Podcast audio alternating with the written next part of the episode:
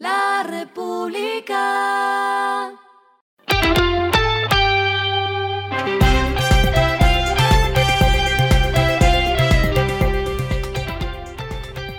Esto es lo que debes saber al comenzar la semana.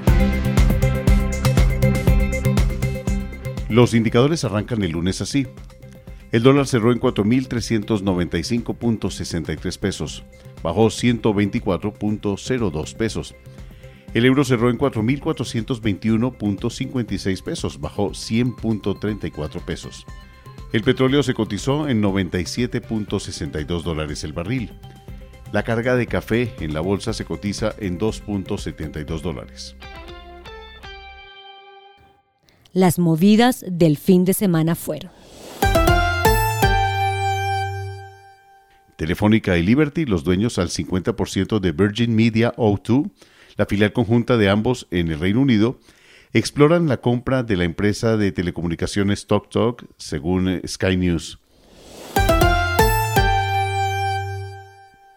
La cadena de supermercados al costo reportó que alcanzó el número uno en el ranking digital de electrónica de consumo emitido por SimilarWeb, como fruto de la alianza con la multinacional francesa Kirus.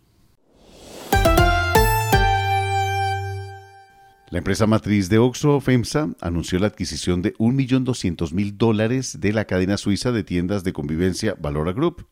En el acuerdo están incluidos 2.724 puntos de venta en toda Europa respaldados bajo 15 marcas. Lo clave del fin de semana. Quedó aprobado el acuerdo aéreo entre Colombia y Emiratos Árabes Unidos que dinamizará el transporte de pasajeros y de carga entre ambos países. El acuerdo vincula a dos de las aerolíneas más grandes del mundo, que son Emirates Airlines y Etihad Airways. Lo que está pasando en el mundo. En una entrevista para el medio británico Financial Times, el presidente y consejero delegado de BlackRock, Larry Fink, advirtió que no se le está poniendo suficiente atención al aumento de precios de los alimentos y que esto resulta más importante que las salsas de la gasolina.